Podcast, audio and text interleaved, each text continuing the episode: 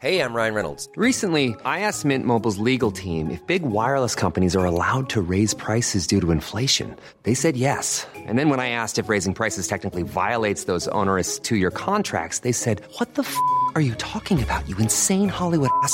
So to recap, we're cutting the price of Mint Unlimited from $30 a month to just $15 a month. Give it a try at mintmobile.com slash switch. $45 upfront for three months plus taxes and fees. Promo for new customers for limited time. Unlimited more than 40 gigabytes per month. Slows. Full terms at mintmobile.com. Mom deserves the best, and there's no better place to shop for Mother's Day than Whole Foods Market. They're your destination for unbeatable savings, from premium gifts to show-stopping flowers and irresistible desserts. Start by saving 33% with Prime on all body care and candles. Then get a 15-stem bunch of tulips for just $9.99 each with Prime. Round out Mom's menu with festive rosé, irresistible berry chantilly cake, and more special treats. Come celebrate Mother's Day at Whole Foods Market. Hey there, it's Michelle Norris. I'm host of a podcast called Your Mama's Kitchen. When I travel, I'm usually looking for a way to find a taste of home when I'm not at home. And one of the things I love to do when I am at home is entertain. And Airbnb allows me to do that. When I was in California recently, I rented a house that had a great kitchen. And when we were sitting around the table, we're all thinking, we're in someone else's house. Someone could be in all of our homes as well. If you have a home, but you're not always at home, you have an Airbnb. Your home might be worth more than you think. Find out how much at airbnb.com/slash host.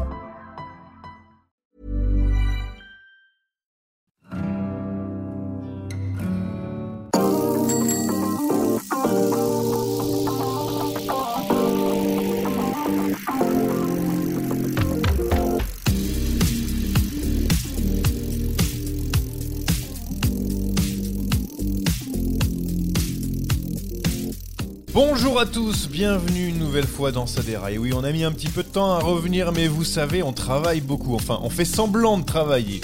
Bienvenue dans le podcast qui parle d'un sport où les plus grands observateurs se trompent tout le temps. Et si je dis ça, c'est parce qu'on va faire le bilan de la saison. Un bilan de la saison en prenant nos projections euh, du début d'année. Et vous allez voir, il n'y a pas grand chose qui va. Mais euh, on va bien se marrer quand même. Et puis, chose promise, chose due, Juliette Labou sera notre invitée tout à l'heure. Vous savez, la coureuse de DSM, euh, elle, euh, elle nous a, elle nous parlera parce que je dis nous a parlé. Voilà, on a encore triché. Euh, on a enregistré avant. Vous allez voir que la voix de Rémi Dos Santos est bien plus lointaine que que ce qu'il va y avoir dans ce podcast. Et donc, euh, Et Juliette que la mienne va être discrète. Et on a enregistré ça il y a Ouais, trois ouais. mois. Euh, Bon, bref, euh, vous connaissez sa saison, quatrième du Tour de France, euh, l'une des meilleures françaises sur le vélo cette année. Hum, Et puis avec moi autour des Français qui sont bons, moins moins moins bons, pardon, sur le, le vélo. Euh, Jérémy Sakian. Salut, je découvre en même temps le, le conducteur Oui, du jour. très bien, ça a bien travaillé comme je le disais. Et Rémi Dos Santos. Bonjour. Qui découvre, qui a découvert aussi le, le conducteur. un peu plus tôt. Alors que je l'avais écrit il y a 2-3 semaines maintenant. Bravo. Avant même l'interview là Euh, C'est une belle intro, ça. Ouais, belle intro. Euh, quelque chose à dire euh, La soirée que vous avez faite ensemble, euh, elle s'est bien passée. Faut quand même le, le dire que vous avez fait une soirée en- ensemble. euh, Ouais, écoute, ça. Moi j'ai fait une soirée de cycliste pro, je n'ai Joker. pas, je n'ai pas bu de- de- d'alcool, Joker. donc euh, pas de problème. T'as le droit à ton joker. C'est comme la giclette. voilà, on a droit, On a le droit. Allez, on part directement euh, pour la première partie. Alors la première partie va être consacrée à, nos projections et envies sur euh, cette année 2022. On l'a fait, pff, euh, je sais plus, janvier, février peut-être. Euh, bon, euh, il n'y a pas beaucoup de rêves qui se sont réalisés. Je vais pas vous mentir. On avait donné nos, trois points à la façon de l'after foot et on va donc y revenir dessus. Alors, on commence avec les trois points de Jérémy. Donc c'était en janvier, je l'ai noté, pardon. Euh, à l'époque, tu as demandé une lutte sur les classiques entre Wood Van Aert et Mathieu Van Der Poel. Est-ce que ton rêve s'est réalisé? Est-ce Ah que bah, tu te sens ravi. comblé? Ah bah ravi, il y en a un qui a eu le Covid et l'autre qui est arrivé à Milan-San Remo avec 0 km de course au compteur, donc on s'est régalé. C'est réussi alors Ah, c'est une catastrophe. Oui. Après, Van Der Poel a quand même gagné le Tour des Flandres. Et Wout t'as quand même fait deux de Paris-Roubaix euh, après une semaine compliquée. On les a pas vus l'un contre l'autre. Donc euh, non, bah non, je peux pas dire que je suis, je suis satisfait. Euh, je m'attendais à mieux. Et Wout, toujours pas de monument. hein. Ça fait deux années consécutives qu'il en claque pas. Donc euh, un, peu, un peu déçu. Ouais. Son monument, c'est quand il a lâché Bah, de- Pogacar hein, sur euh, le Tour de France. C'est- il s'est créé lui-même son, son monument. Mais euh, non, c'est- mais il l'a. C'est vrai il que en ça a, mais ça, ça remonte, ça remonte à 2020. Ouais. Quoi. C'est Ouais, c'est c'est Milan-San l'éternité, Remo, ouais. Et, euh, et qu'est-ce que ça manque alors euh, et Ah oui, oui, oui. Ça manque, mais euh, l'année prochaine, je pense qu'on va envisager les choses différemment, plus sous le prisme euh, Van Aert, Van Der Poel, mais on va rajouter Pogacar. Ouais. Parce qu'on a vu que, que c'était le plus fort Et sur pas le Tour Tom des. Pitcock, comme l'a dit un certain A, A point C. Alors Tom Pitcock, euh, je- sur le Tour des Flandres, je préfère pour l'instant faire Joker. On va rajouter à la Philippe, parce que le Ronde, ce sera son grand Ouais, c'est vrai qu'il l'a déclaré. Et puis on va surveiller quelqu'un comme Binyam Girmay qui a été la révélation. Donc en fait, tu as une constellation de, stars et puis tu vas avoir une équipe ultra dominatrice parce que la Jumbo s'est renforcée avec Van Barle autour de, la porte, autour de, de Van Aert. Donc ça va être, euh, ça va être un peu l'équipe du Tour de France, mais version classique, Ouais. injouable, comme on, comme on la connaît, Oui. comme on l'aime. Co- euh, co- comme la Mapei, quoi. la Mapei à l'époque, quoi. Voilà, et- évidemment, tu pouvais, tu pouvais faire faire 1, 2, 3 euh, sur les, les monuments. On- tu avais aussi euh, donné euh, une lutte pour le maillot vert sur le Tour de France. Oh Alors bah, là aussi, alors t'as été gâté. Ravi, c'était plié au bout de trois jours. Donc. Là aussi, t'as été gâté Super. encore une fois. Merci Wood. Bah oui, ça a été, ça a été plutôt rapide. Mais en vrai, maintenant, avec le recul, tu pensais à qui, qui pouvait lutter avec Wout van Aert finalement euh, sur, euh, pour le maillot vert Un Peter Sagan euh, qui Non. revient Ah non. euh, de nulle part Non, euh, non, non, non. Caleb mais, Ewan. euh, ça aurait pu, ça aurait pu faire la bagarre avec un vrai sprinter qui prenait des, qui prenait trois, quatre étapes à 50 points sur des arrivées euh, pour pur euh, sprinter. Malheureusement, ils se les ont répartis. Grandwagen qui en a une, il y a Jacobsen, Philipsen. Donc en fait, euh, t'avais pas vraiment de, de rival. Et puis, euh, de toute façon, il allait prendre des points au sommet des hors catégories. Donc, euh, si tu veux, à partir de ce moment-là, c'était compliqué. Je crois qu'il a marqué tous les jours euh, une moyenne. Enfin, si tu fais la moyenne, il, doit être à 25-30 points de moyenne. Je sais pas exactement, mais c'était indécent. C'est encore mieux que Peter Sagan, Rémi? Que ce qu'a Ah oui. fait Wout van Aert, c'est encore parce que on- il avait l'habitude du Peter Sagan d'aller marquer des points dans des étapes un peu plus difficiles. Bon, certes pas aussi difficiles que ce que fait euh, Wout van Aert, mais bon, là on est vraiment dessus quoi, carrément la Ah catégorie ouais. aussi dessus. Bah ouais, parce que en plus, le mec a roulé pour le maillot jaune. Oui. Donc euh, Sagan, il faisait ça, mais en même temps, après, il s'occupait de rien. Ouais, c'est vrai. Là, le mec s'est occupé de lâcher Pogachar euh, et de rouler pour Vingegaard. Oui, moi j'ai jamais vu. Sagan lâcher Froome. Hein, donc, oui, euh, voilà, c'est ça. Donc, Euh, ouais, c'est quand même plus fort. Sur une petite côte. Il y a, il y a la fameuse bordure où il fait gagner Bodnar, mais c'est quand même tout plat quoi. Bon, ouais, euh, on enchaîne avec la troisième. Ah, Alors, enchaîne. attends, attends, Ouais, le, triplé, hein. 1, 2, 3, coup du chapeau Ah, pour bah, Jérémy Sagan. Triptyque du monde des châteaux. Une victoire française sur un monument, c'était ce que tu attendais dans tes trois points. Alors, est-ce qu'on l'a eu parti. Ah non, on l'a pas eu. Ah non, on l'a pas eu. ah non, c'est vrai.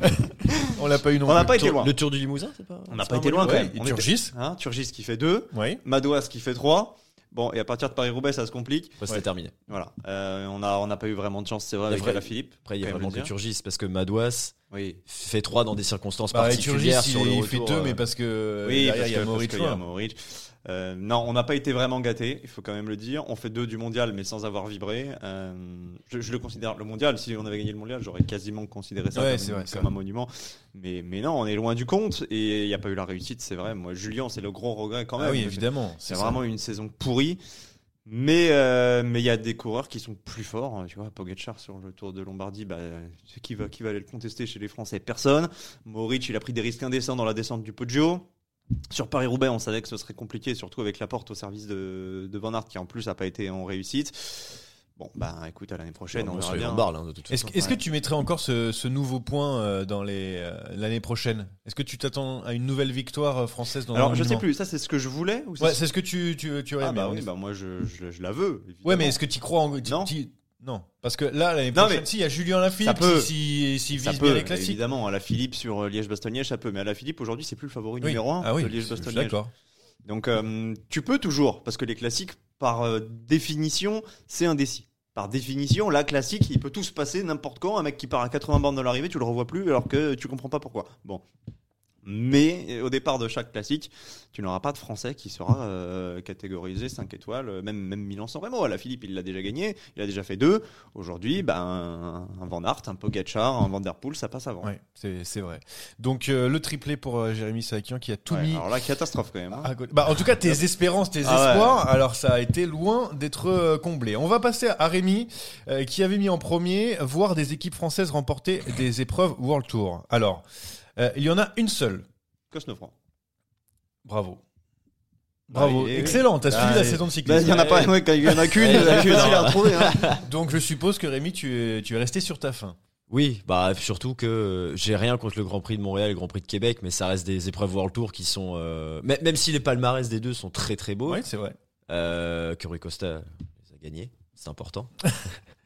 ça reste des courses quand même euh, World Tour, mais de, de seconde zone. Euh, donc euh, bon, moi quand je veux voir une victoire française euh, sur, enfin victoire d'une équipe française sur une course World Tour. euh, sans aller jusqu'à un monument, euh, j'espérais euh, peut-être un tour d'une semaine, euh, un tour de Suisse, un truc comme ça. euh, bon bah là c'est. Après ça reste, ça reste euh, une victoire quand même. Et puis c'est un coureur français en plus. Parce que moi j'avais dit équipe française vraiment. hein. Ouais, J'étais content d'un Greg Van Avermaet qui gagnait le Tour de Suisse. Euh, je sais que cette phrase est improbable. Je savais, je savais que t'allais réagir à cette phrase. Alors, Greg Van Il a gagné le Tour de Romandie. Il a, Euh, gagné, il a- Tirreno. il a gagné Tirreno. Tirreno, Oui, mais parce qu'on avait annulé l'étape Ah oui, Rennes. Hein. oui, Faut oui, quand même oui. rappeler, il avait gagné Et devant puis- Sagan. Donc, euh, À l'époque, à l'époque, il était un peu mieux dans. C'était un Il mec était un petit peu euh, plus fort, qui, ouais. qui savait puncher. Euh, je ne suis plus sûr de voir euh, Greg Van Avermaet lutter avec les meilleurs dans le mur de 8 par exemple maintenant. Après, il fait le poids de ses années. hein. Il a l'âge d'Anthony Nicolas, donc Bah oui, compliqué. bien sûr. Donc euh, ça commence à je reste, sur ma fin. Même s'il y a eu des victoires en World Tour après, quand même quelques victoires. Euh, Arnaud démarre déjà pour ne, pour ne citer que lui. Bon oui, évidemment, je reste sur ma fin. Et euh, le plus près, je pense que c'est Simon Geschke, euh, sans vouloir euh, être pessimiste. Tour de Bah, tour de Pays Catalogne, Basque Pays Basque Pays avec Basque, je Vlasov crois. qui gagne. Ouais, c'est Pays Basque, de parce que-. Bah, Izaguirre a fait, fait aussi une belle course par étape. Je sais plus où c'était. Ouais, euh, voilà, ce sont deux, les, plus proches, je pense, des équipes françaises. Merci, Geschke. euh, pourquoi pas avoir Merci le- Zaguirre. les Voilà, Cofidis, ouais. Bah attends, il y, a- il y a aussi Turgis.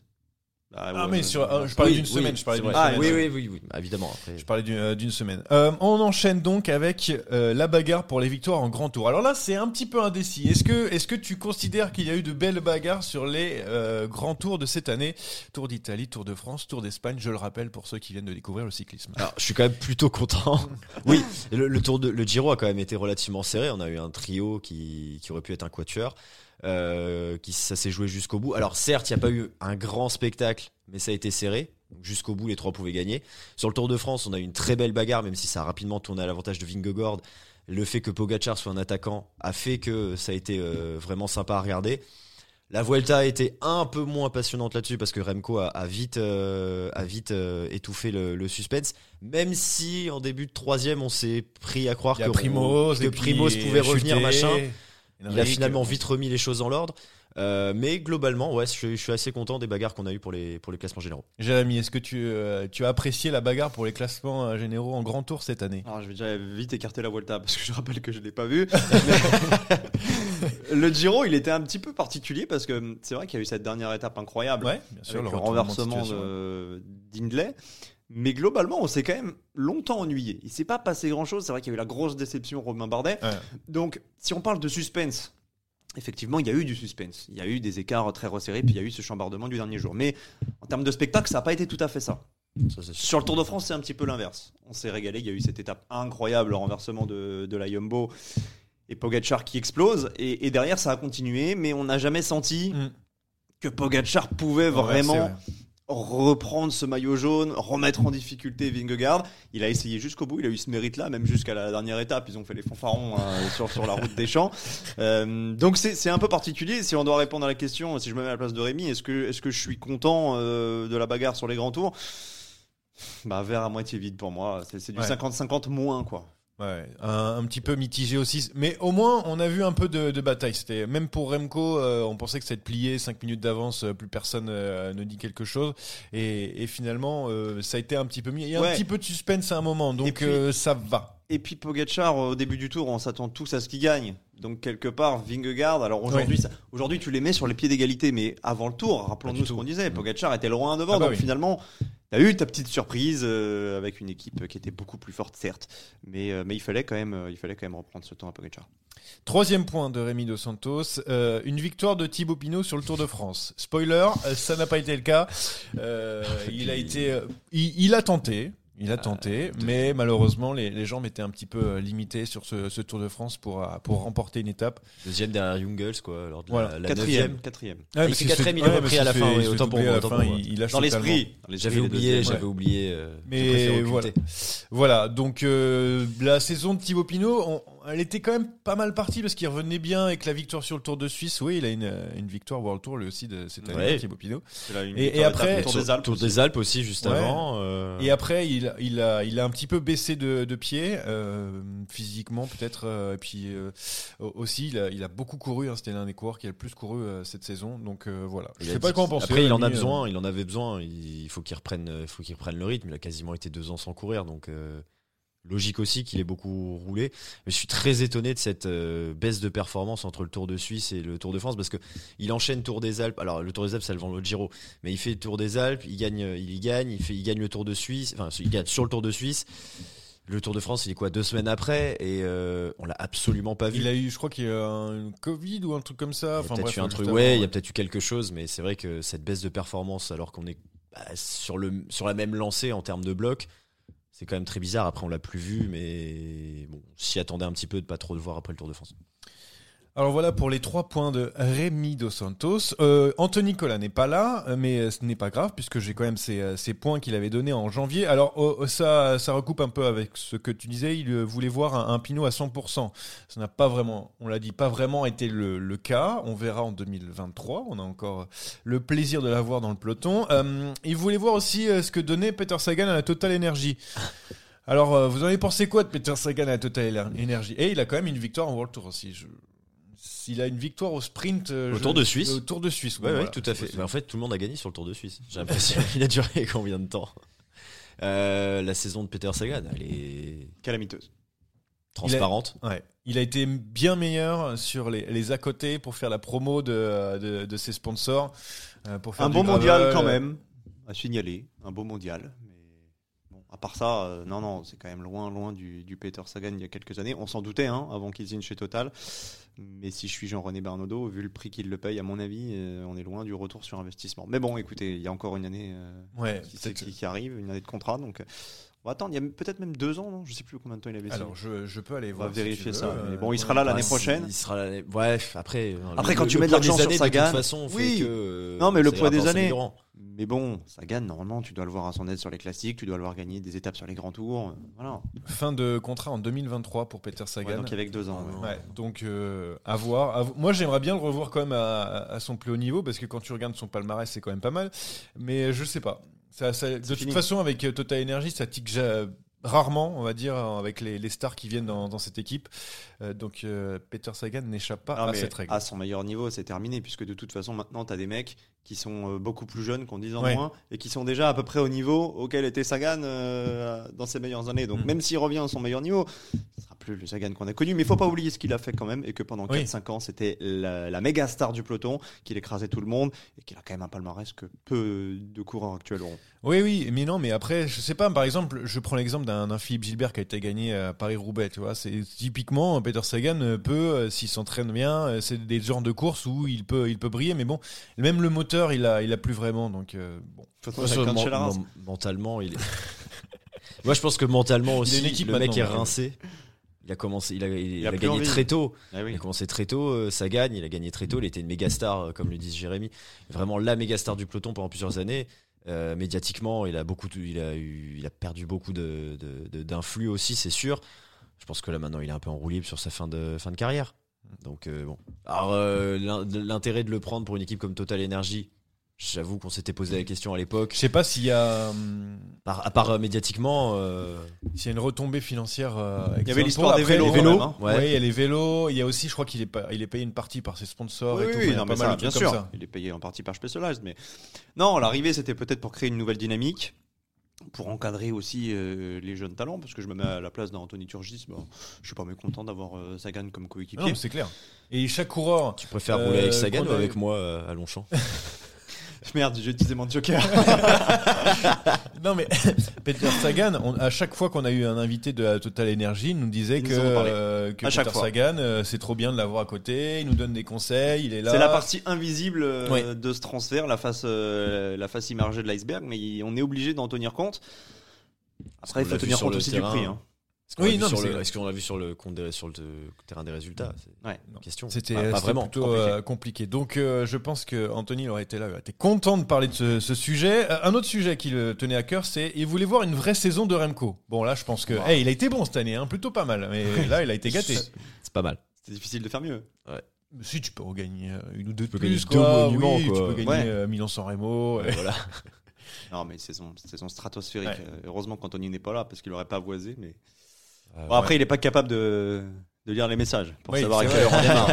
Il va, il va envoyer un message à 18h en disant les gars, je suis là. Bah, trop tard. Donc non, non, saison de, de Remco avec euh, ce maillot hérisé pour, euh, pour 2023. Je pense que oh, on n'a pas besoin d'en dire plus. C'était une saison Non, plus que réussie pour euh, Remco.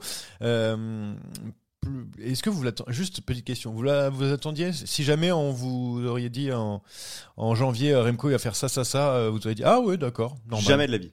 Normal. Jamais Non de la vie. La Classica San Sébastien éventuellement. mais Ouais. Liège, la Vuelta et le Mondial, jamais. Ouais. Non, Bah, pareil. Rémi non plus. Non, non. On sait jamais, euh, tu sais, souvent tu peux dire Pogacar, euh, il fait euh, Milan-San Remo, euh, Tour des Flandres, euh, Liège-Bastogne-Liège, euh, Tour de France, euh, champion du monde plus le Tour de Lombardie, tu peux dire Oui. Bah oui. Prison. Pourquoi ah non, pas. pardon. Bah, on a, on a, on s'était dit que, on l'avait souvent dit avec avec Jérém que Remco n'était pour l'instant pas un coureur de trois semaines. On s'était dit que potentiellement une Vuelta avec un parcours euh, qui lui conviendrait pourrait éventuellement. Euh, de là à dire qu'il la gagne dès cette année et euh, qu'il enchaîne en plus avec le mondial derrière après avoir déjà gagné Liège-Bastogne-Liège. Il y a les fort. victoires, il y a la manière aussi. Oui, en Les trois sont gagnés avec un brio incroyable. Il part dans la redoute sur Liège, il, il éclate tout le monde. Euh, derrière, il refait la même chose au mondial en partant d'encore plus loin. Et euh, sur la Vuelta, bon, bah, les autres, c'est vrai qu'il manquait Roglic, mais les autres n'ont pas vraiment existé. Oui, oui, non, Non, mais il, il a parfaitement géré son, Ouais. sa, Ouais. sa Vuelta. C'est vrai. Mais jamais, Il a vraiment jamais, était- une saison comme ça. Voilà, c'est euh, c'est dit. Euh, Qu'est-ce qu'il faut retenir de cette saison? C'est ce que j'avais écrit avec à côté à mettre, euh, s'il vous plaît, les gars, en gras. J'ai mis en fait, et personne n'a mis quelque chose, donc du coup, c'est l'impro, c'est dans la tête. Qu'est-ce qu'il qu'est-ce qu'il faut retenir Bah oui, de cette qu'est-ce qu'il- saison? Bah, c'est pour ça que j'avais dit re- rechercher un petit peu, mais personne l'a fait. donc euh, Bah, En fait, c'est difficile à analyser cette saison parce que j'ai l'impression qu'elle a été courue en plusieurs temps. Il y a eu la campagne de classique où euh, bah, t'as des, quand même des surprises. T'as euh, t'as Mohoric et Van Barle qui sortent un petit peu du chapeau. T'as ce duel Van Der Poel Van Aert que tu n'as pas finalement, que t'attends, mais qui se fait attendre jusqu'au moment où on se dit bah en fait c'est fini puis on les a pas vus. Même si encore une fois Van Der Poel a gagné le Tour des Flandres, mais dans des circonstances particulières. Il y avait pas Van Aert, il y avait un Pogacar qui était plus fort. Après, on a le Tour de France où on se dit euh, bon, qui va pouvoir mettre en difficulté Pogacar? Puis on se rend compte que tu as une muraille jaune qui est, bah, qui est, qui est- imprenable en fait. Euh, tu as eu euh, en fait. t'es- T'es monté crescendo de surprise en surprise et au final quand tu dresses le bilan de l'année tu te dis ah ouais ça je m'y attendais pas ça je m'y attendais pas donc on a vécu une saison hyper excitante mais sans se rendre compte au moment euh, voulu que c'était en train de partir à volo et, euh, et au moment d'analyser, c'est- extrêmement perturbant parce que j'ai pas du tout l'impression d'avoir vécu une saison étrange et pourtant, il y a aucune des prédictions qui, qui s'est réalisée. Donc, on a vraiment. euh, mauvais. alors, peut-être qu'on est très oui, mauvais. non, mais ça, ça, ça, c'est souvent ça, c'est souvent le Mais cas. euh, tu vois, je sors pas de cette saison en me disant j'ai été ébloui, on a eu des surprises, on s'est régalé. Ça a été une saison où il y a eu des, des belles courses. Il y a eu Ouais, un non, beau mais Tour des Flandres, il y a eu un- une très belle étape sur le, sur le Tour de France. Mais j'ai pas eu l'impression, euh, au, au moment où on les vivait, qu'on vivait des moments d'anthologie et ça, ça me laisse un goût un petit peu bizarre en bouche. Je- euh, deux choses. Je suis en train de préparer euh, les Saderai Awards avec les, les plus belles courses de la saison. Moi, je suis en train de faire le classement tranquillement dans ma tête. J'ai du mal à ressortir trois courses dans l'année, par exemple, tu vois, ou qui m'ont sublimé par-dessus tout. Il y a eu plein de belles courses. Il y a mais- la, il y a la 11e étape du Tour. qui est- Voilà, c'est celle-là. Mais Il y a le Tour des Flandres qui a été vraiment, vraiment beau ouais, d'accord. Après, très, très, très déçu du mondial, mais parce que Remco était trop Ah fort. oui, voilà. Donc moi, j'ai pas. Tu sais, souvent, on a, on a du mal à. Ah, les trois, ça va être dur parce qu'il y a ça, ça, ça. Moi, j'ai eu. La troisième, elle me vient pas spontanément. Voilà, voilà c'est ça en fait, c'est ça le truc. Et, et deuxième chose, en janvier, Rémi. Alors là, tu, tu prends, tu mets 10 euros sur la table et tu dis, je pense que les grands tours, ça va être, ça va être Hindley, ça va être Vingegaard, ça va être Evenepoel cette année. Alors là, tu gagnes, tu gagnes beaucoup d'argent. hein. Ça, Ah ouais. ça aussi, ça a été surprenant, par exemple. Ah bah oui, Non, c'est là, sûr que il, tu- il aurait mis 10 centimes, tu ne connais pas. Ah, je suis très mauvais pour parler de l'argent. Non, euh, mais c'est sûr. Tu- jamais tu peux penser ça, euh, d'avoir ce trio de, vainqueurs. Et au final, euh, Jérém l'a dit, sur, le, sur la course en elle-même, bah, c'est logique. Ou en tout cas c'est pas illogique. Il l'est, euh, c'est euh, celui qui se détache le moins dans les trois, mais mais quand il, accélère dans la dernière étape du Giro, bah en fait personne peut le suivre, que ce soit Carapace ou Landa, et c'était le plus fort. Donc oui, c'est assez improbable de, de voir ça. Du coup, ouais, cette analyse, elle est bizarre. Cette saison, elle est, elle est bizarre. Après, euh, cette, euh, cette impression qui fait que sur le moment, on s'est pas rendu compte que c'était des moments incroyables et tout, c'est que et c'est là où je veux en venir par rapport à ce que je retiens de la saison, c'est que bah, on est dans la continuité de, depuis 2020 et qu'il n'y a plus de surprise véritablement au sens euh, des Oui. équipes quoi. C'est-à-dire que les Armadas gagnent. Un Van qui gagne Paris-Roubaix, c'est un peu une surprise. Ça reste Ineos avec son Armada. Euh, même euh, même Mohoric, ça reste Ah, la Bahreïn. Euh, surtout. Inlay, c'est la Bora. La Bora a quand même un effectif Non, euh, vrai, monstrueux. ça, on et puis la noté, Jumbo, la Jumbo. euh, Ça va noter que même sur les étapes, euh, t'as plus de petits vainqueurs. Quoi. plus Ça, de petits vainqueurs, c'est- Maintenant, c'est c'est vraiment tout est organisé. Quand tu vois les effectifs, là, on parle de la Bora. euh, franchement, sur les grands tours l'année prochaine, c'est pareil. Ils ont, ils vont voir aussi des, des bons, des, des bons coureurs. Enfin voilà, tout.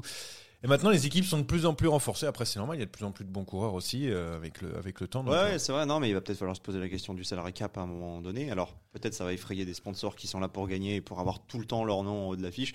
Mais c'est vrai que, bah, au début de la saison, si tu cibles les, les 10-15 euh, plus belles courses du monde, bah, tu sais que ça sera soit chez la Jumbo, soit chez le Fever, soit Ineos, soit UAE, euh, éventuellement Alpecin et basta, quoi. Ouais, et surtout, et surtout qu'en plus, euh, alors euh, n'en déplaise à, à ceux qui euh, qui euh, qui déplorent ce, ce fait, mais les coureurs, ils minimisent tellement le, la préparation, etc., qu'ils sont capables de briller euh, de février quasiment jusqu'à octobre. Donc t'as plus genre euh, un mec qui qui, Oui, euh, t'as qui va être bon juste en février-mars, après on le verra plus. Donc du coup, je vais pouvoir le battre en octobre. Maintenant, tu le mec que tu retrouves en février-mars, tu peux le retrouver en octobre. Donc euh, ça a été le cas de Pogacar par exemple. Enfin même ouais, si mais c'est Pogacar, pour moi, il l'a un peu payé, ça. hein. Oui, non Pour mais ça moi, c'est vrai. Aller, faire le guignol, euh, Mais- entre guillemets, parce que moi j'étais très content de le voir, mais aller, aller se battre avec Van Der Poel sur le Tour des Flandres, peut-être que c'est aussi ce qui lui manque en juillet Oui. pour faire la diff. Ça, on saura jamais, mais.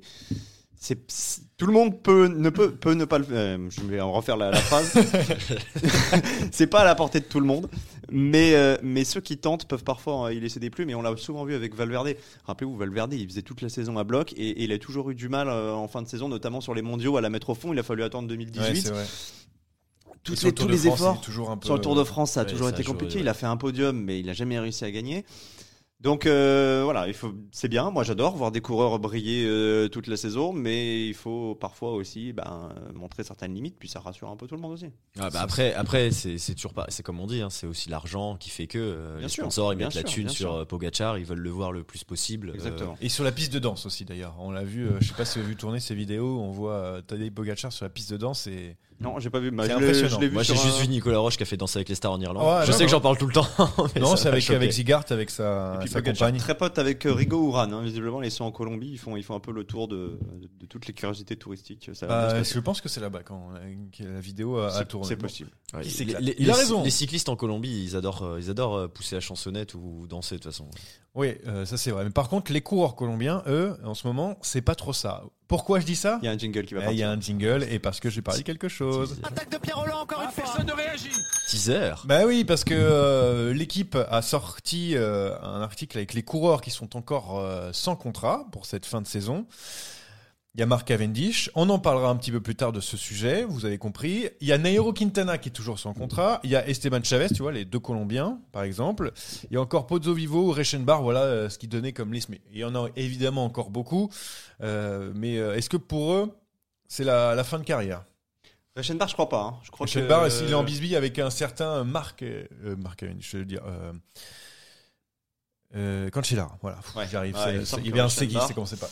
Avec ce Tudor faire, Cycling. exactement. Euh, Chavez, c'est en pourparler a priori avec Kiev, mais c'est pas sûr non plus parce sont un- il faut quand même le payer un peu. Non, il y en a un pour qui je m'inquiète dans la liste, c'est Quintana.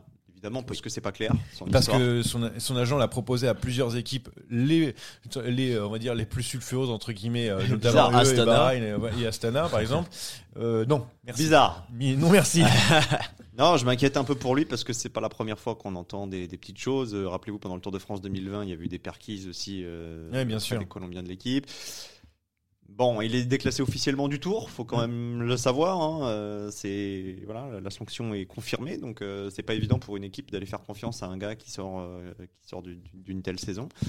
Euh, pour lui, je m'inquiète un peu. Pour Cavendish, je m'inquiète pas trop parce qu'on bah, a entendu les bruits de sa possible signature chez BNB, donc ça tarde un peu. On va on va y revenir plus tard, mais à mon avis, il trouvera une porte de sortie quoi qu'il advienne. Et, euh, et les autres, Chavez, bon bah Chavez, ça reste un bon coureur. S'il veut faire une saison de plus, tu auras toujours un mec pour lui pour lui proposer un contrat. Non, les, les- les noms là que tu m'as annoncés euh, me, me font pas vraiment souci. Euh, Pozzo Vivo, il commence à faire son âge. alors, Avec 40 euh, oui. ans, euh, après, peut-être temps il, a envie, parce qu'en fait, il a chuté sur le Tour de Lombardie. Il a envie de revenir encore Ouais. une année, mais c'est vrai qu'au bout d'un moment, euh, Pozzo il va devoir s'arrêter. Même si, bon, même s'il a, il a encore des, quelques jambes, parce qu'on le voit aux Non, non, mais avant-postes. il est- Ah, top 10 sur, euh, sur le Giro pendant très longtemps. Ouais, je sais plus si, quoi, si, je sais si, plus à si, quelle ils, sont, bah, ils, termine. sont, ils sont deux dans le top 10 avec Yann Hirt, Yann il me Hirt, semble, ouais. je dis pas de bêtises. C'est loin, le C'est ça. Giro, mais Ouais. puis j'ai pas trop bossé le podcast du jour. Oui, donc voilà, pour les, les coureurs sans contrat. On va aller tranquillement, transition, BNB Hotel, évidemment. Euh, alors, nous sommes le 14 novembre. Euh, selon euh, le règlement, je crois qu'ils sont Demain. jusqu'au 15 novembre Voilà, pour, euh, pour se proposer à l'UCI et euh, pour être inscrit, euh, pour inscrire l'équipe pour l'année prochaine. À l'heure où on parle, euh, nous sommes à la mi-journée, rien. Euh, Alors, Est-ce qu'on peut... Alors, il y a beaucoup de bruit de couloir. il y Juste, a je rectifie, ça- on ça est, quand même, on est quand même le matin. On est quand même... Non, non, c'est la journée est encore longue. Pour moi, il est 6 heures là. Nous sommes à la mi-journée. Non, Euh, tout ça pour dire que donc BNB Hotel, donc a priori euh, problème pour les sponsors, Ouais. euh, surtout que la région Bretagne a lâché euh, BNB Hotel parce que euh, du coup bah ils se sont associés à à Paris. donc ce qui est normal. Et du coup, euh, les sponsors qui devaient arriver sont finalement pas arrivés. En tout cas, c'est ce qui se dit dans les bruits de couloir. Moi, je n'ai pas plus d'infos que ça. Et, Moi non plus. et en en parlant avec les, les acteurs, évidemment, ils ne parlent pas, et ce qui est tout à fait normal parce qu'ils sont en train de préparer un dossier, et ça va être difficile. C'est difficile pour les coureurs parce que on parle de Mark Cavendish qui a signé un un pré-contrat, on va dire, avec cette équipe, mais pour l'instant, il ne voit rien venir. On a des contrats euh, bah, au sein de l'équipe. hein. Pierre Roland a prolongé, on a Axel Laurence, on a Bodamour, Modato, encore beaucoup de coureurs qui sont dedans. Donc là, est-ce qu'on peut craindre au pire, Jérémy Sakian? Je sais pas. Et moi, je, J'ai pas d'infos et autant la dernière fois qu'on a évoqué ce dossier-là, j'étais plutôt optimiste. J'avais d'ailleurs réclamé qu'on laisse travailler Pinot sans rager sur les réseaux. Et je lis des choses de plus en plus flippantes quand même. On n'est même pas sûr que la structure féminine voit le jour. Ouais, ça aussi, ça c'est difficile parce qu'il y a. Alors a priori, On- il y avait un effectif de 12 qui était bouclé, ben on attend. Euh, la date limite de demain, c'est vrai qu'elle se rapproche à grands pas. Alors je crois qu'il peut pousser encore d'une semaine, mais avec des pénalités, donc avec des frais supplémentaires prévoir au ça- budget. ouais. Donc c'est pas forcément l'idéal non plus. Euh, la date se rapproche à grands pas. Il reste que quelques heures pour boucler l'affaire. Euh, je me dis quand même que qu'il doit y avoir des sueurs froides hein, euh, du côté de, de Jérôme Pinault et du côté des coureurs et du côté de l'encadrement parce que c'est une équipe, c'est pas que des coureurs. Bien sûr. Tous Ah, les- c'est tout le staff. Tous les euh, coureurs ouais. que tu as cités euh, sont des bons coureurs, donc donc je m'inquiète pas pour eux non plus, même si tout le monde ne retrouvera peut-être pas une équipe à sa juste valeur si jamais ça s'écroule. On sait même pas en fait quels sont les risques? On sait pas si euh, l'équipe risque de sombrer, si l'équipe risque de repartir avec un budget amoindri mais en gardant les mecs sous contrat. On, on sait pas quelles sont les conséquences possibles. Donc là, à l'heure euh, où on parle, on ignore tout de ce dossier. Mais ça nous empêche pas d'être inquiet quand même, parce que euh, on devait avoir des annonces au début, rappelez-vous, ça devait être en septembre. Après, il devait y avoir une conférence de Ouais, presse, qui a été grosso modo, pendant la presse Je du me tour. souviens plus. Ouais, c'est, euh, c'était bah, deux, alentours deux de- jours. Je crois que c'est deux jours avant, quelques Ouais, jours avant. la ouais. presse du tour, c'était il y a trois semaines, quand même. hein. Donc, euh, moi, un- je commence un peu à m'inquiéter, ouais. Ouais, mais surtout, en fait, euh, alors, je suis désolé, mais nous, on est un plutôt euh, gentil avec le, le monde du cyclisme, sauf peut-être la Bahreïn. Mais euh, Et le Movistar. euh, et la Movistar, évidemment. mais non, Oh, il y en a d'autres, hein. je vais pas faire la liste. Mais euh, bon, on connaît Jérôme Pinault, on connaît aussi les quelques acteurs qui, qui bossent à l'intérieur, donc on les aime bien. Euh, moi, j'ai vu surtout euh, une haine sur Twitter euh, de personnes qui qui n'ont pas envie de, de voir cette équipe, qui ont envie de, de voir cette équipe sombrer. Je ne comprends, je ne comprends pas. Je, Ah, je c'est le comprends pas. Le personnage de Jérôme Pinault euh, qui, bon, qui est Ça reste clivant. une équipe avec des gens, euh, enfin, c'est des personnes cherche pas. humaines. Le problème, c'est que Jérôme mécanicien, euh, bien sûr, ce que mais c'est comme toujours, Jérôme Pinault, c'est la tête pensante de l'équipe, c'est c'est le, c'est le, le symbole de J'ai pas cette compris. équipe. J'ai pas compris moi. Il y a- il y a deux choses. Il, il incarne l'équipe, donc si, euh, si le personnage est clivant, forcément les gens vont, dé- vont détester dans des proportions qui n'ont pas de sens. Je suis d'accord avec toi. Euh, maintenant, euh, je, j'ai rien. euh, Enfin, je, je suis contre les gens qui peuvent poster des messages haineux euh, dans tous les sens et insulter absolument euh, les mamans d'absolument tout le monde, tous les coureurs et tout. hein, je- Mais euh, le problème, c'est que dans ce dossier, il y a quand même une énorme part de mystère et ce flou est quand même très très bizarre. Ça se trouve, euh, je vais monter le podcast, je vais le mettre euh, sur les réseaux et euh, ce débat sera plié puisqu'il y aura une y annonce aura une annonce. officielle, etc. et tout. Bref, moi je suis tout cœur avec eux. Voilà. J'aime bien qu'il y bah, ait bien quand sûr. même des Non, équipes. mais voilà. bien sûr, il y a- je- Il y a de évidemment, l'enjeu c'est quand même, hein. il y a Et- beaucoup d'enjeux. hein. Et Marc Cavendish dans une équipe française, même si euh, on critique souvent les stars qui arrivent dans l'équipe française parce que ça ne marche jamais, ça marche jamais. Euh, là, ouais, je- pourquoi pas je, Marc Cavendish. Cavendish, euh, il continue, on sait tous pourquoi. Ouais, On sait tous Ah oui, ça veut- il, a- il a- il en veut une. il en veut une. il en veut une. Juste Il en a besoin d'une. Et Pinot, il en veut une aussi. Donc Voilà. euh, forcément, tu as un objectif euh, concordant. Et puis pour Pinot, c'est presque l'assurance d'une place. Bah oui. Donc évidemment, on souhaite tous que ça se fasse. Et Cavendish, il viendra pas en touriste. Il va la préparer sa, sa saison. Il va Ah bah préparer oui. son affaire. Ah, bah, et puis, et faut- puis au sein de BNB, tu as quand même des coureurs rapides pour lui faire un train. Donc ça, c'est intéressant. Bah, Cavendish, je pense que c'est. C'est une bonne opportunité pour lui. Maintenant, euh, bah, il faut le payer. Hein. Il viendra pas pour, euh, pour 2 euros. Ah, hein. même si, même si à une époque, C'est pas le il plus gourmand. Quick-Step, euh, il Non, avait bien dit euh, qu'il Oui. s'était débrouillé Bah, pour. il faut euh, quand même, il faut quand même que tu Ah non, mais c'est clair. que tu payes ses, Non, mais ses il n'y a pas que lui, ouais, c'est ses équipiers, hein, tout Voilà. à fait. C'est sûr que c'est pas Pierre Roland qui va le lancer pour les sprints. Enfin, on l'adore, hein, évidemment. Non, non, mais attends. Mais, mais- mais- Alors là, mais- mais on on, parlait, hein. on parlait de. De- Pierre Roland De poisson Single pilote. Dam, t'as Mozzato, t'as le Croc, t'as des coureurs super rapides. c'est lui, non aussi Caseball, tu t'as, bah non mais t'as, quand même des mecs qui vont, euh, qui vont super bien au sprint. Euh, moi je suis, euh, je suis Cavendish, je signe les yeux fermés. En plus t'as l'assurance d'être le numéro 1, t'es tranquille. Après encore faut-il que l'équipe perdure. Ouais. Voilà, je voulais en faire un petit peu plus long sur, sur ce sujet qui est quand même intéressant, fallait qu'on en parle, parce qu'il y a un sujet qui est moins intéressant, c'est le critérium de Saitama, que vous avez dû On passe, voir. on passe, on passe, on passe. Avec, euh, j'adore hein, parce que les gens découvrent ah mais c'est incroyable et tout. Euh, Vingegaard il a gagné, enfin des, des trucs comme ça. euh, C'est Ah, il c'est a gagné à Singapour. hein. Il a gagné à Singapour. Saitama c'est Philipsen. Ah mais oui, mais Philipsen, il a pas, il a pas lu le, il a pas lu le scénario ou quoi. Il, il tape au sprint les, les mecs. Attends, on a déjà, on a Froome qui fait, qui, qui Froome fait qui est le meilleur. poussé par Landa. non, non, mais ne- ne- en fait, parlons cyclisme. Tout le monde sait que les critériums sont pipotés. Non, mais- Passons à celui d'après. Philipsen, il, il viendra plus à un critérium. hein, il va plus être invité. Comment ça se fait qu'il Ah, gagne mais euh, peut-être, qu'ils avaient envie de faire gagner Philipsen. Ah, hein. attendez, Bah, euh, et il a gagné deux étapes sur les champs et tout. C'est pas non plus. euh, C'est pas comme en Allemagne. Il y avait un critérium il y a quelques années en Allemagne où il y avait un sombre inconnu, un amateur qui avait tapé Greipel et Kittel. ils se retrouvaient sur le podium. Les mecs, ils étaient au bout du rouleau. Il avait pas compris. Le truc était scripté, mais il avait pas lu. Euh, C'était le seul à pas ouvrir la. Ah merde, mon fax. euh, Ah, vous retrouverez pas. facilement. Il avait gagné devant, devant Greipel et Kittel. Donc les organisateurs, vous imaginez bien que sur les affiches pour l'année suivante, c'était pas Ouais. celui qu'ils voulaient quoi. Ouais, ouais. Donc euh, voilà, c'était euh, un petit, un petit peu de d'humour euh, pour le cyclisme. T'as le Gilou local, tu sais, qui, qui vient gagner devant les stars. Salut Greipel, salut Kittel.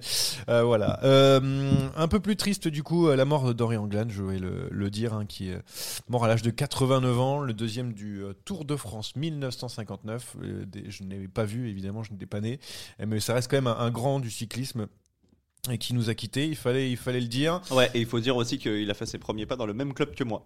Ah, Eh oui, il faut le savoir, le vélo Griffon, mes yeux. Bon, il a un meilleur palmarès que moi à l'arrivée, mais on a quand fini. même des origines. Attends, il, a, il a- il a vécu jusqu'à 89 ans avec un palmarès comme ça, il a eu le vrai, temps de se forger. Toi, tu as encore le temps. moi, j'ai encore le temps, mais j'ai j'ai plus vraiment de kilomètres à Strava, donc il va falloir s'y remettre. D'accord, ok.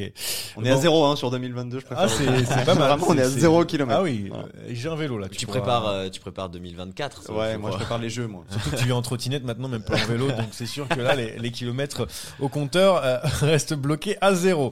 Euh, on passe à l'invité quand même, parce qu'on a, on Ouais. a passé pas mal Bah, de, du coup, temps je dessus. vous laisse. Ah je reviens. Jérémy, toi, tu dois y boire un coup.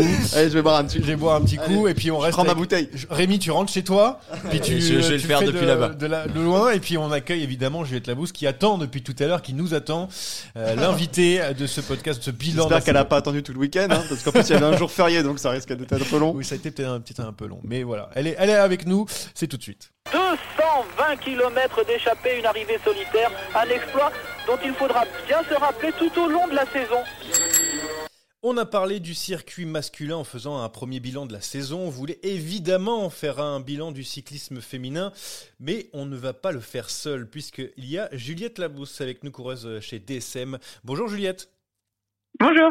Bon alors, cette saison de cyclisme féminin, elle est particulière, j'ai envie de dire même historique, avec déjà un calendrier euh, plus qu'étoffé, de plus en plus étoffé en tout cas en, 2022. Comme tu as, fait beaucoup beaucoup de courses cette année, tu, es la première au courant. Oui, c'est sûr que bah, de plus en plus, il faut choisir ses courses, alors qu'avant, c'était presque possible de faire, euh, par exemple, toutes les courses pour le tour. Alors que maintenant, il y a de plus en plus de courses, donc il euh, faut vraiment sélectionner ses objectifs et quelles courses, quelles courses on fait. Mais euh, voilà, c'est vrai que c'est comme euh, comme vous l'avez dit une saison historique avec euh, surtout le, premier Tour de France femme de la nouvelle ère quoi. Donc c'était c'était vraiment une saison particulière en tout cas. Oui, on dit une saison historique évidemment pour la réédition du Tour de France cette année. Quatrième au général, déjà bravo. Hein, mais je voulais dire aussi, c'était un petit peu la, la, folie sur les routes. Comment comment c'était ce Tour de France féminin de l'intérieur?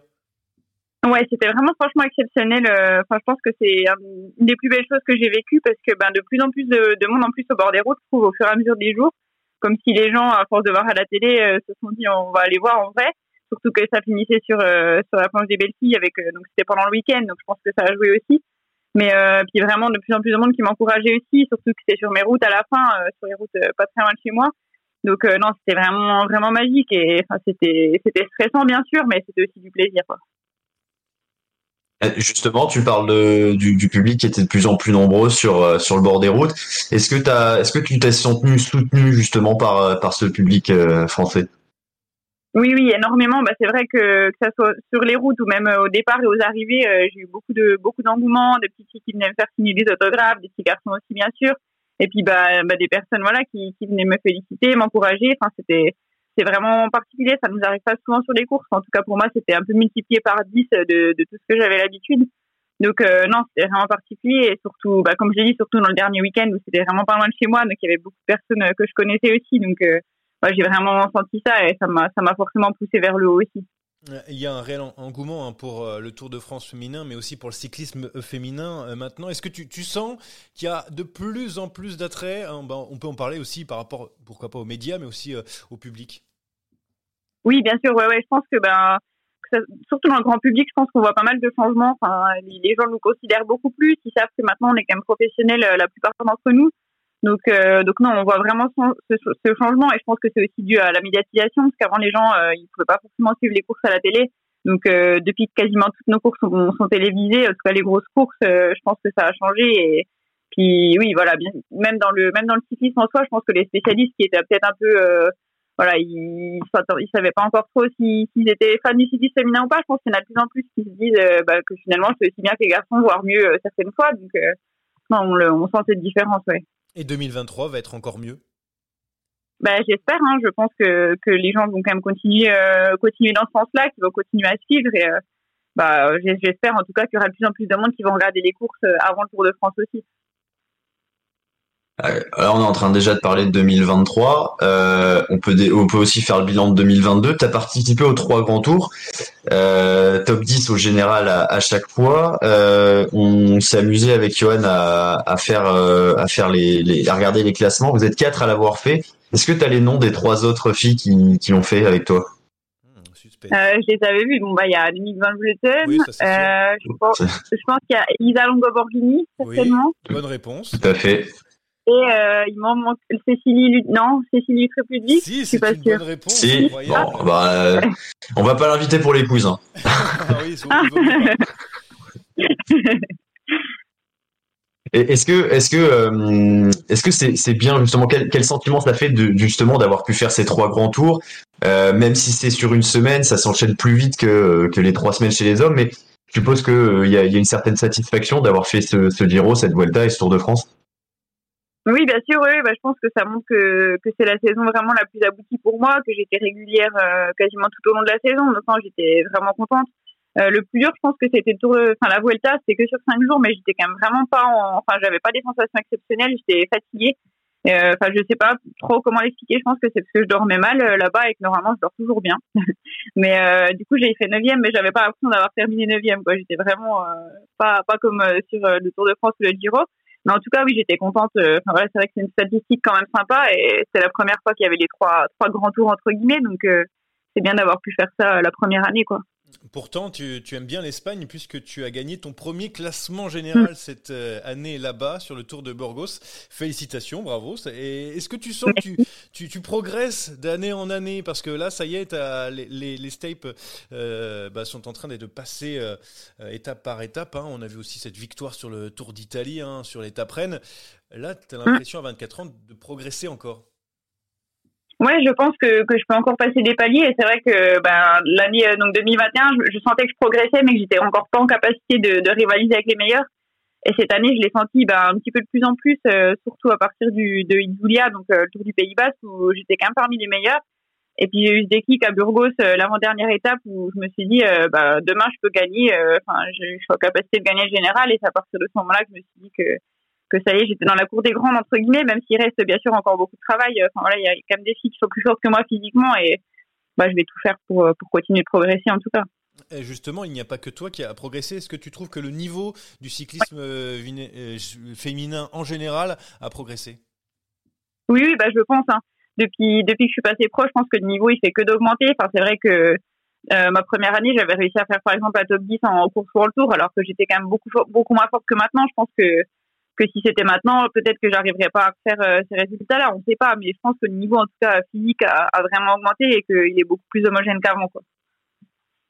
Qu'est-ce qui manque selon toi encore au cyclisme féminin pour euh, encore passer un palier, euh, que ce soit au niveau de, l'engouement, même si ça prend aussi, au niveau des filles, même aussi tout simplement au niveau des cyclistes? Qu'est-ce qui, manque encore à ce cyclisme?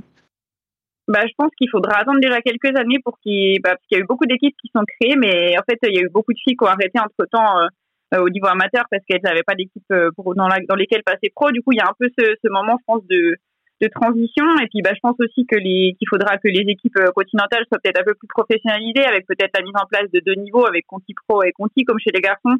Parce que pour l'instant, il y a les, équipes pour le tour euh, où c'est vraiment très structuré, professionnalisé, les filles ont un salaire minimum, etc. Mais par contre, après, il y a vraiment de tout.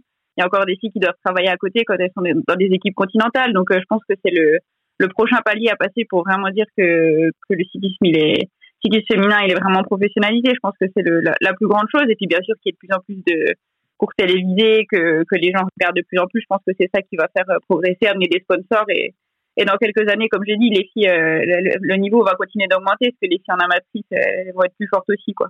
Elles vont avoir envie de faire comme les, les filles hein, qu'elles elles ont Voilà. découvert sur le, le, le Tour de France.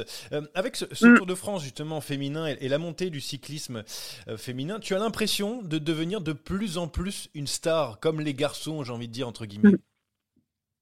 bah, une star, euh, je sais pas quand même, mais en tout cas plus connue. Je vois que, que ce soit dans ma région, euh, si on parle avec avec des gens, ils ont suivi le Tour de France, donc ça c'est quand même quelque chose de particulier. Puis ils ont, enfin ça les a marqués, j'ai l'impression, et donc forcément je suis plus plus connue qu'avant. Et puis bah aussi euh, chez les chez les jeunes filles, enfin je vois que qu'il y en a quelques-unes qui me prennent pour exemple, donc ça fait plaisir. Et je pense que qu'on n'en est pas encore au niveau des garçons, parce que bien sûr, euh, bah, les, pour l'instant c'était quand même moins médiatisé, et puis il y avait moins de grosses courses. euh, qui, qui marquaient les gens, mais je pense que ça va continuer et que peut-être un jour on sera au- autant des stars que les garçons, on va dire. Euh, Pourtant, tu as ton article dans Closer. Hein. Alors, euh, je sais pas si tu, tu Ouais. l'as lu. Et, et c'est alors l'article est incroyable. C'est euh, qui est le compagnon de Juliette Labousse? Ouais. euh, voilà. C'est. Ouais, je l'ai vu. Il y avait quelques erreurs, mais c'était marrant quand même. Il y a pas mal de gens qui l'ont envoyé. C'était marrant. Ouais, j'ai été surpris quand j'ai vu l'article de Closer, mais bon, ça veut dire que ça y est, t'es devenu, euh, t'es devenu une star. Euh, Justement, ton temps est évidemment précieux maintenant, mais on te garde encore quelques petites secondes, quelques petites minutes pour euh, une chronique que tu as dû connaître puisque tu es venu plusieurs fois dans, dans Saderail, mais c'est la giclette avec des euh, questions courtes et euh, des réponses normalement courtes. C'est la giclette tout de suite. Ok. C'est parti, boum La giclette est là, on l'attendait Alors, première interrogation, évidemment, réponse la plus courte possible. Euh, tu as le plus de chances de battre Van Vleuten en montagne, Lorena Vibus au sprint ou Hélène Van Dijk sur un chrono? Oh, peut-être Annemiek van Vleuten en montagne, même euh, c'est pas encore euh, pas encore sûr. Non, mais en fait, elles sont tellement euh, stratosphériques en ce moment que je me posais la, la question. En plus, tu connais bien Ouais, Lorena Vibus, même si elle parle Mm, de. bah, Lorena, c'est sûr que ça battrait jamais au sprint. je pensais bien que tu n'allais pas dire ça. Euh, tu préfères Ouais. monter sur le podium du Tour de France l'an prochain ou gagner une étape? Euh, monter sur le podium du général. Tu ne trouves pas que le parcours du Tour de France 2023, il, il est pas top en fait parce qu'il passe pas par la Franche-Comté comme en 2022 il faudrait qu'il y passe tous les ans pour que ça soit super. peut-être un jour, hein, peut-être un jour. Et Ouais. tiens, on s'arrête juste deux secondes. Tu, il y a le chrono sur le Tour de France 2023. Il y a un peu de montagne. On est dans le, le sud. Il- bon, on t'a vu euh, lors de la présentation euh, du Tour de France 2023, mais il est top ce parcours. Oui, il est franchement, il est bien. Il y a vraiment de tout. Il est, il est très varié. Euh, Je pense qu'il y en aura vraiment pour tout le monde. Et puis les deux étapes vraiment dures, elles sont encore situées à la fin, donc euh, ça va vraiment jouer sur la récupération. Le, le chrono aussi, parce que du coup, ça va être après une étape de montagne, donc ça va être particulier. Et ouais, je suis contente. Euh, on parlait de Franche-Comté. Justement, c'est quoi la, la plus belle région? C'est la Bretagne ou la Franche-Comté? Ah bah je préfère même la Franche-Comté. J'y habite, euh, j'ai grandi depuis toute petite, donc euh, je suis à la Franche-Comté, mais j'adore aussi la Bretagne. Donc euh, on va pas faire de jaloux. Ouais, je, je pensais bien. Alors, le vélo d'or féminin va être remis pour la première fois cette année. Bon, on est d'accord, le vélo d'or euh, français, il est pour toi, non?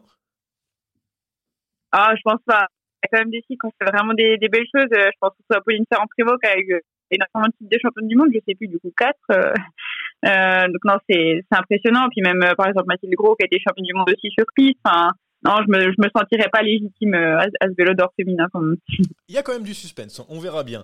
Allez, à vous, à vous, nous, ici sur euh, Saderail. Maintenant, tu grimpes mieux que Clément Berthet, qui est ton compagnon, je le rappelle. Non, non, toujours pas. Jamais pas non plus, je pense.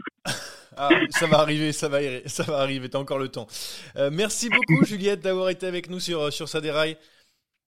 Merci. Et puis, euh, bah, bonne fin de, j'ai envie de dire fin de saison, fin d'année, hein, c'est l'entraînement. Et puis, euh, on te retrouvera à coup sûr euh, sur les, les routes en 2023 avec, je l'espère, encore plus de succès que cette année, même si tu as mis la barre assez haute. J'espère aussi. Et après, Juliette Labrousse que nous venons d'entendre, nous allons passer au sprint final. On reste sur le bilan de la saison avec euh, nos paris de l'année qui ont été, euh, pour la plupart, euh, très très réussis. Ne rigolez pas, ne rigolez pas. Oh le coup de tête Oh le coup de tête de Marco Oh le deuxième coup de tête de Rencho Oh que ça c'est pas bien Donc nos paris de l'année, on avait dit, Pourquoi euh, il rigole Je sais pas parce que mon avis. il y en a Mais non, mais dès qu'on a, dès qu'on a parlé de faire cette saison bilan, j'ai repensé à mon Jack. Mais ne spoil pas les gens, c'est mon préféré. Bon bref, on a donc nos stars, nos surprises, nos espoirs et nos Il a mis où, déceptions. Jack Egg Attends, tu vas- après. Donc il y a du déchet, mais aussi de belles réussites et beaucoup de déchets. Donc on avait fait, attends, j'aurais dit les stars, les surprises, les espoirs et les déceptions de l'année. On avait dit c'est ça. C'est bon, laissez-moi tranquille, je m'en vais. Donc bah non, reste, t'étais déjà pas là pour Ah ouais, pardon, pardon, pardon, pardon. reviens, reviens.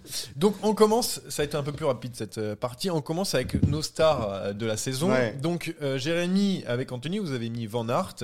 Ah bon? Oui, J'ai mis Van Aert, Oui, vous, avez- vous aviez mis Van Aert. Est-ce que, est-ce que Sur tu penses que ton pari a été validé? C'est l'une des stars de la saison. C'est pas Non. la star. Bah non, non, non. Non, pas assez. Ah, mais- Moi j'avais mis oui quand même. Mais pourquoi j'ai mis Van Aert? Mais parce que t'as dit. Alors je me souviens. Oui, si, dit- si, malade. si, j'ai mis Van Je vais mettre, je vais mettre comme Anthony. Voilà. c'est Ah non, alors déjà, j'ai certainement pas dit ça. Si si. Non. Ah, je ressortirai les bobines. Non, je me rappelle, je me rappelle pourquoi j'ai dit ça maintenant qu'on en parle, c'est qu'il avait fait l'impasse sur euh, Fayetteville. Il a eu du pif encore celui-là. Il s'est dit, euh, dit, je vais faire une grosse saison de classique et, euh, et je fais une croix sur le titre qui me tend les bras en cyclocross. Et je me suis dit, Hmm, s'il fait ça, à mon avis, c'est qu'il prépare son affaire. Bon, bah, il est passé à côté, il a eu le, le Covid au mauvais moment. Il a fait quand même, c'était la star du tour, quand même, faut le dire. Ouais. Bon, moi je trouve que, que c'était même trop la star du tour, mais, euh, mais globalement, si tu dois te dire qui est la star de, de la saison, bah, c'est soit Pogacar, soit, soit Evenpool. Ouais, bon, même si on a déjà un petit Bon, peu tranché dans euh, dans les derniers épisodes. En fait, euh, donc euh, c'était ça pour vous deux. Rémi Roglic, donc euh, là, on- là ça commence déjà très bien, donc c'est non. Oui, il fait un peu froid, la clim. la clim. Donc, mais après, été très très nul sur non, ça. mais Ouais, après, encore une fois, malchanceux comme euh, Julien Lafilippe, Roglic, à chaque fois, euh, il y avait un truc, il a mal au dos, il Après- tombe. Euh, Après, de toute façon, euh, moi, dans mon, enfin, moi, quand je le dis en début d'année, c'est je me dis cette année il fait le tour. Cette année c'est le Tour de France. S'il gagne la Vuelta euh, il y a deux mois, euh, ça change rien Ouais, au prono, fait que c'est pas c'est pas la star quoi qu'il arrive parce que Roglic on attend qu'il gagne euh, bah, le Tour de France en fait. Et la Vuelta c'est bien gentil mais à un moment il faut il faut gagner un niveau au-dessus quand même. Avec toute l'amou- tout l'amour que j'ai pour la Vuelta. ah bah oui. Euh, et puis même en début d'année, euh, il a pas, il a pas tant gagné que ça. Enfin, ça n'a pas été une bonne saison pour pour Primoz, indéniablement. Oui, Primoz euh, qui euh, nous a habitués pourtant à au moins gagner la Vuelta. Au moins. T'avais Mickey Ah non, mais j'allais y arriver. Moi, j'étais Alejandro Valverde. non, mais attends, Ouais, t'avais dit la dernière. Parce que c'est la dernière, il va rien faire. C'est bon, j'en Voilà. ai assez entendu pour aujourd'hui. Donc les stars, on Attends, il y a pire qui arrive. Alors, il y a les surprises de l'année. Ah, Tu, alors, vu que t'as pas, en fait, c'est bien que t'as pas si, préparé parce j'avais que mis tu Jay découvres- Vine. Jay Vine. Est-ce que on peut le considérer comme surprise après sa, sa demi-Vuelta parce qu'il a abandonné euh, au bout de deux semaines euh, Je, je trouve quand même de victoire d'étape Est-ce que ouais, c'est vraiment une surprise? La double victoire euh, valide quand même. Te sauve le- un peu, le. Me sauve parce que c'est vrai que j'étais. On avait fait le bilan de mi-saison et là j'étais pas du tout convaincu. Je le trouvais à côté de ses pompes. Sur la Volta, on a vu quand même du très très bon Jay Vine. Il est tombé alors qu'il aurait pu aller chercher aussi le maillot de grimpeur. Euh, derrière, euh, il est recruté par UAE euh, Emirates pour intégrer la garde rapprochée de, de Pogacar. Donc globalement, c'est vrai que bah, si tu me demandes au début de la Vuelta, je te dis c'est c'est à côté. Si tu me demandes à la fin de la Vuelta, euh, ouais, ça me, ça, ça, ça me conforte dans, dans mon choix. Il y a eu de meilleures surprises, mais, euh, mais je pense que c'était le top 10 des plus belles surprises de la saison. Donc, euh, donc ok pour moi. Euh, La porte, euh, donc pour les surprises de la saison pour Anthony Collat. Donc Ultra ça, validé. Oui, donc Oui. là, Même si pour moi. C'est pas, c'est pas vraiment une surprise Voilà. après. Même si pour moi, attention, hein, Laporte, euh, c'était déjà un très bon coureur, c'est devenu un phénomène, mais on... ça a été une surprise pour personne hein, finalement. Ouais, en vrai, je suis en train de regarder pour les surprises de l'année. euh, pourquoi pas Jonas Vingegaard parce qu'il gagne le Tour de France. Oui, ça oui, reste oui, une oui, surprise. oui, ça, oui. Mats Pedersen. Ah, attends, moi, avec, j'ai- euh, Mats moi, Pedersen, le moi, il y a retour. Vingegaard, je me rappelle que j'ai mis dans une autre catégorie, donc attendons pour nous régaler. euh, Mats Pedersen qui peut être dans cette catégorie Non. et euh, Ah, le retour, quand même. Et et. Hindley, voilà, voilà. Ah bah Hindley, oui, Hindley, bah, oui. Hindley, Bah, évidemment. et Evenepoel, euh, Oui, Evenepoel, petite surprise quand même de le voir à ce Oui, point-là. euh, oui, mais bon. Après, il est- déjà la star. Oui, c'est une star donc. Donc voilà. Euh, pour Non, moi, mais Pedersen, je suis pas d'accord. hein. Pedersen, non. Non Il a gagné 4 étapes sur la Volta, mais il n'y avait pas de Et sprinter. Il est au ranking de, au classement de l'année, Ah, mais il, il est quand même aussi sur le euh, tour. sixième. Ouais, ouais. Il est sixième, il gagne aussi sur le tour et tout. Il est sixième. Ouais, de mais l'année, attends, c'est pas mal. Pedersen. C'est Pedersen, c'est un ancien champion Oui, du monde. mais bon, c'est- euh, Mais il est en perte de vitesse depuis, quelques de- mois. Depuis qu'il a gagné le mondial. Ouais, Euh, ouais, ouais, ouais, pour, pour être Voilà. gentil. Pour moi, c'était euh, Groenewegen. Donc, j'allais dire qu'il allait gagner euh, tous les sprints cette saison. Moi, je dis moyen. Parce qu'il a quand même gagné sur le tour. Bon, c'est pas Oui, l'énorme c'est surprise. retour. Mais Retour, il euh, est revenu à un niveau euh, Retour correct. un bon, pl- un Oui, oui, oui. bon plan. J'ai sprinter. Du mal, j'ai du mal quand même à le mettre dans les surprises parce que ça reste un top Oui, mais sprinter. parce qu'il était, avec la chute, Oui, oui, oui, non, mais je, Cobsen, je- etc., il était tombé dans les méandres. Ouais. Il change de train, c'est pas évident de s'adapter. Après, oui, je l'avais mis dans la surprise en mode, euh, il va dominer le sprint mondial. Bon, ça n'a pas Non, forte- est- forcément été le cas. C'est sûr que si tu fais un top 3, il est pas dedans. Euh, ensuite, bon, mon préféré, Jack Egg. Donc, surprise de la saison. Grosse surprise en vrai, puisqu'on l'a pas vu du tout. Euh, bah oui. C'est. Ah, pour Alors moi, pour je l'ai vu, hein, était- Jack Egg. hein. Je l'ai vu, mais dans Non, le tu do- mens, c'est faux. Si, si, je l'ai vu cette année, dans le documentaire Movistar. Ah oui, d'accord. qui, tra- qui traite de la saison d'avant. Là, on l'a bien vu. Alors, Non, il mais- fait quand même cinquième du Dauphiné. Ouais. Ensuite, il fait 4 jours de Tour de France. Mm. Terminé Oui. la saison. Bah oui. Ah oui, oui. Non, bah, après, il y a la chute qui fait que. Bah, après, euh, même déjà à mi-saison, euh, je savais que mon plan était foireux. Pour moi, Jack Haig, il, il montait en puissance. Euh, Par contre, tu vois, un Jack Haig au, dé- au, au dé- au- à la, je la refais, comme toi. Euh, au, contraire d'un. Roglic, euh, s'il gagne la Vuelta, par contre, là pour, là pour moi, c'est une surprise, mais ça aurait été surtout surprise entre guillemets parce que en fait ça aurait été la conséquence de sa progression depuis plusieurs années bon bah là on est sur une saison fantomatique euh, pour, pour lui donc euh, Donc, euh, raté voilà. complet Donc, on a parlé aussi des surprises euh, potentielles de, de l'année. C'est vrai que c'est difficile de faire cette catégorie, mais bon, on essaye, euh, voilà, euh, euh, d'avoir quelques noms. Les espoirs maintenant de l'année. Alors, euh, Jérémy, Guillermet. Bon, voilà, rien à dire rien à dire. Oui. Tu, as eu, tu as eu bon. Alors, on a tous eu bon, sauf un, c'est moi évidemment. Carlos Rodriguez pour euh, toi, Ah oui. euh, Rémi, c'est bon. Ouais, ah bah, Surtout après euh, Ça, la ça- Volta. je suis un vrai scout Ah, franchement, c'est plus que bon, Rodriguez. Ouais, C'est- c'est c'est- je vais te vraiment- dire un c'est truc, c'est même, euh, c'est même mieux que Guillermet. Ah, bon. euh, À mon, bravo. à mon appréciation. Bravo, bravo. Si, si, Je- si, si, bon, je ça se vaut parce que Non. Guillermet a une très belle victoire et Ouais, mais a- a deux très belles victoires même À si 6 elle- très bons mois.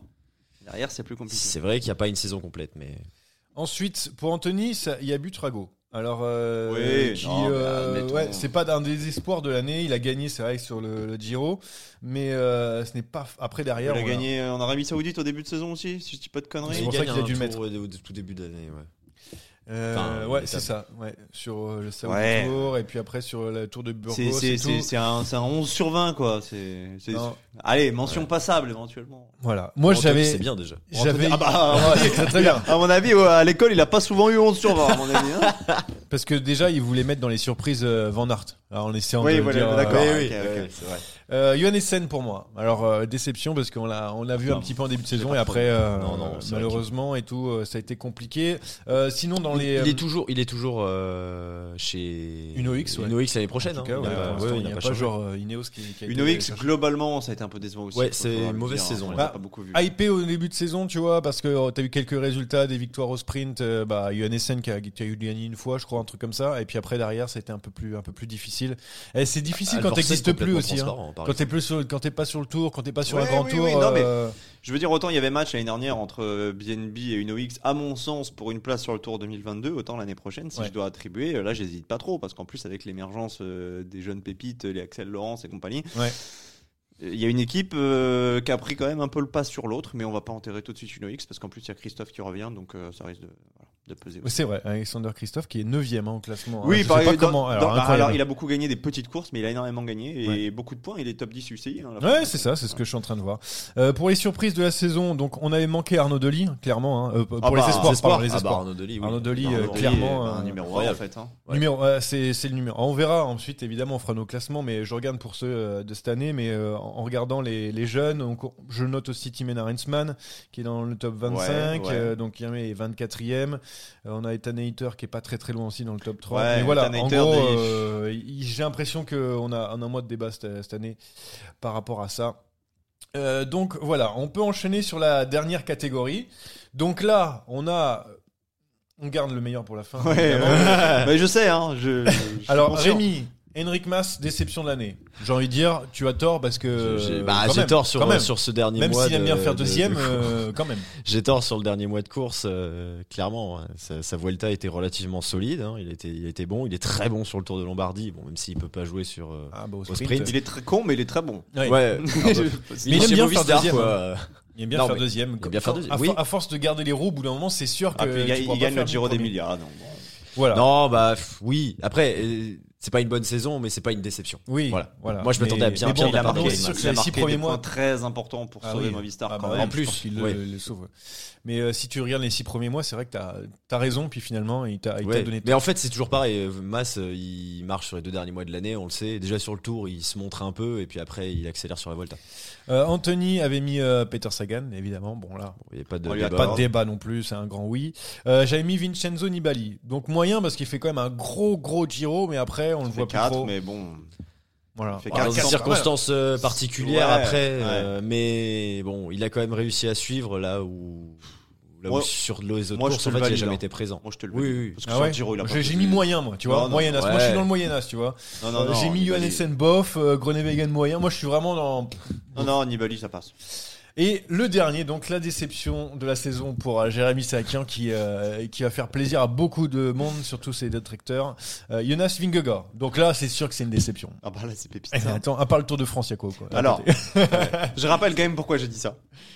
C'est qu'il avait placé la barre très très haute l'an passé en Ouais. reprenant le leadership en cours de Tour de France et en prenant la deuxième place et en étant le meilleur des autres finalement derrière Pogacar. Et je m'étais dit comment va-t-il gérer la pression euh, de partager le leadership avec Roglic qui a plus d'expérience, qui présente plus de garanties? Et clairement, clairement, je n'y croyais pas. J'ai été encore euh, conforté par le Dauphiné où il s'est mis au service de Roglic en me disant bah il va se contenter d'un rôle de faire valoir. Et le début de Tour de France a complètement inversé la tendance. Il était plus fort, il a été mieux préservé aussi par les coéquipiers, notamment sur l'étape des pavés, parce qu'il tombe avant Roglic. Donc il a quasiment toute la Yumbo à ses côtés. Et quand Roglic tombe derrière, alors il se fait un peu plus mal en plus que Vingegaard, mais il se retrouve tout seul dans la pampa. Euh, c'est aussi sur des détails que ça se joue, mais évidemment à l'arrivée, bah, le mec qui gagne le Tour de France, c'est pas la déception de la saison. non, ça c'est ça, c'est clair. Donc euh, du bon et du moins bon. Euh, on a eu le nez des fois, euh, d'autres d'autres pas, mais on recommencera bien sûr en 2023 Bien sûr, pour euh, tous ces pronostics parce qu'on se régale en fin d'année de, de voir ce qu'on a dit comme euh, comme bêtises. Euh, c'est terminé donc euh, pour le, le bilan de cette saison. On va passer à peut-être au quiz de la saison. Je ne sais pas, Jérémy, c'est un petit c'est un petit peu comme ça, oui? Ouais, c'est- c'est dans l'idée, c'est ça. Très bien. Bah, je lance le jingle et, et c'est bon. Et là, maintenant que tu m'as glissé un chèque de 50 euros dans la poche, Et si je peux aussi avoir la réponse du quiz, tant qu'à faire Par contre, pose le portable, s'il te plaît. euh. C'est de plus en plus alambiqué. Vous me dites quand il commence le quiz. Ah oui, c'est pour Rémi. C'est car le coupable n'est pas Anthony. Non. J'admets avoir commis un, un crime lors du quiz précédent. Ouais, le melon du type, c'est incroyable. Ce quiz est une dictature orchestrée par moi-même. On est de retour donc euh, dans sa déraille pour euh, ce quiz. Alors sachant qu'il reste plus beaucoup euh, d'épisodes cette saison, il plié. encore un ou deux. C'est facile. Je suis Remco Evenepoel dans la Volta. J'ai 12 points, Anthony 7, Gilles 6, Rémi 4. hein. il a fait beaucoup de quiz cette saison, mais 4 points seulement. C'est pas possible, j'ai- Jérémy je en peux en citer 5 que j'ai Ouais. gagné. Mais moi j'ai un très bon ratio, hein. je vous rappelle, j'ai 100% de Oui, réussite. 100% de victoire pour Jérémy. euh, c'est incroyable. Bon, effectivement, on est en fin de saison, c'est l'heure de, de penser au vélo d'or, et donc vous aurez un quiz 100% vélo d'or, un quiz Ah qui, oui, très pas. sincèrement, est extrêmement difficile. Ah oui, parce que. Euh, Aïe aïe aïe. Euh, J'ai 8 questions, je crois. Euh, Il y a des possibilités de marquer plusieurs points sur certaines questions, vous allez voir, mais euh, c'est très compliqué. Vraiment, euh, première question, vous avez une proposition il y a les chacun. cadeaux. hein. Le premier vainqueur du vélo d'or, c'était en 1992. C'était qui? Miguel Indurain. Miguel Indurain. Voilà. Ça, pour ça, Johan je prends les points faciles. Prends les points faciles. Euh, le dernier non-européen, non pas vainqueur, mais sur le podium du vélo d'or, c'était qui? Non européen. Sur le podium du vélo d'or. Il n'était pas vainqueur. hein. Quintana. Quintana. C'était pas Quintana. Ah, Alors, vous avez- m'avez donné le même, ouais. donc vous pouvez rejouer. Euh, il faut trouver. Donc ça Le peut dernier non-européen sur le podium du vélo d'or. Et cette année-là, le vélo d'or est remporté par Julien Alaphilippe. C'est un petit indice. Ouais, c'est vrai ça. C'est même un gros ça. indice, mais bon. C'est vrai ça. euh, qui remporte. euh, Ouais, je vous laisse encore 10 secondes et on passera ensuite. Carapace. Carapace, non, c'est pas Carapace. Michael Matthews. Michael Matthews, non, en 2019, c'était Ouais. Egan Bernal. Ah, mais Ah, bah non, oui, 2019, On a complètement bah oublié ce type. tout- euh, Ouais, et bon, il avait pas gagné le tour. Egan Bernal. vu, vu ce que j'ai non, je raconté crois sur pas- Il a Vingegaard. pas gagné le tour, c'est Le Thibaut. tour s'est arrêté, je crois. Il s'est Oui, arrêté il s'est sur arrêté. euh, Ouais, moi, j'ai la pas vu la 19e fin. Non, j'ai étape. pas vu la fin. Euh, Il y a trois points à se faire sur la prochaine question, donc vous aurez chacun trois possibilités de réponse. Vous pouvez euh, les aligner hein, euh, sans problème. Trois Italiens ont remporté le vélo d'or, c'était qui? Bettini. Bettini 1. Donc un partout. Nibali. Nibali non. Non, il n'as a pas gagné, chance. Nibali. Je me rappelle avoir fait un quiz dessus. euh, donc Bettini. euh, Un partout. Cipollini. Cipollini 2-1. Et Johan, tu as deux possibilités de réponse. Rémi, tu n'en as plus qu'une. Donc il reste plus qu'un là. Il reste plus qu'un. Cipollini, Bettini. Cunego. Cunego, c'est pas bon. Oh. Deuxième en 2004. Il l'aurait mérité. Aïe, aïe, aïe, aïe. Donc on est là, on est. Ah, vous avez plus qu'une réponse chacun. Et il est évident. Hein. J'hésite. Rébelline. Mais pas du tout. Di Luca. Mais non. Mais non, c'est ce que j'aurais dit aussi. Mais en 1998, messieurs, qui a fait le doublé? Eh oui, Giro Tour, Marco Non, mais, Pantani. euh, pareil. Oh là là là là, c'est. En fait, je suis pas remonté aussi loin. Et oui, parce que je vous, ai, je vous ai mis dans la première question la date du Mais premier oui, vélo mais d'or, je c'était le 92. savais, On est Marco, bien oui. sûr. En plus- en Et plus, je j'ai vois mal réfléchi- avec son J'ai vélo réfléchi d'or, dans les comme ça. 90, mais j'avais que Bon, des classiques. Rebellin, man. euh, quand il fait le, le- le triplé Ardennais, il l'aurait peut-être Bah oui, mérité c'est pour aussi. ça. euh, Quand c'est c'est facile. je me suis dit, Euh, oh. le problème, c'est qu'Armstrong en a, qu'en a pris beaucoup. Alors, je sais pas s'il les a rendus, mais. c'est peut-être C'est dans vrai, son palmarès qu'ils sont- encore, Est-ce hein. qu'ils sont toujours dans le palmarès Mais oui, bien sûr. Alors, sur Wikipédia, c'est rayé. Après, à Ah. Je sais pas. Euh, 2-1 donc pour Johan. Euh, quel pays compte le plus de titres sur le vélo d'or? Il y a une nation Attends, qui domine. bah non rayé. Enfin, c'est euh, non, euh, c'est rayé. C'est c'est rayé qui a le plus de titres. Je n'accepte pas ce- Ah, cette dommage. réponse. Euh, dans ce cas-là, trois titres. euh, Quel pays compte le plus de titres? La question est simple. L'Italie. L'Espagne. est simple, c'est l'Espagne. Ah, putain. C'est Valverde, l'Espagne. Contador, Il y en a euh, 4 pour Contador, Ah oui, qui est le ouais, recordman. Il y en a ok. 2 pour Indurain et le dernier, évidemment, pour Alejandro Valverde. 3 euh, Il y a encore le temps de te refaire. Il reste plus beaucoup de questions, mais si, on est à la, on est à la Alors, moitié. c'est la moitié, ouais. Ouais, mais l'Italie, euh, l'Italie, c'était la question forte puisqu'il y avait 3 points. Donc Ah. 3-1. Euh, qui a remporté le Vélo d'or durant l'année Covid en 2020 Pogacar? Pogacar, c'est pas bon. Primoz Roglic. Primoz Roglic, Ah, je suis en 4 train de te points détruire. à 1 Parce qu'il gagne la Vuelta quand même. pour Johan. Liège, Bastogne, Liège. Oui. N'oublions pas. Oui, c'est vrai.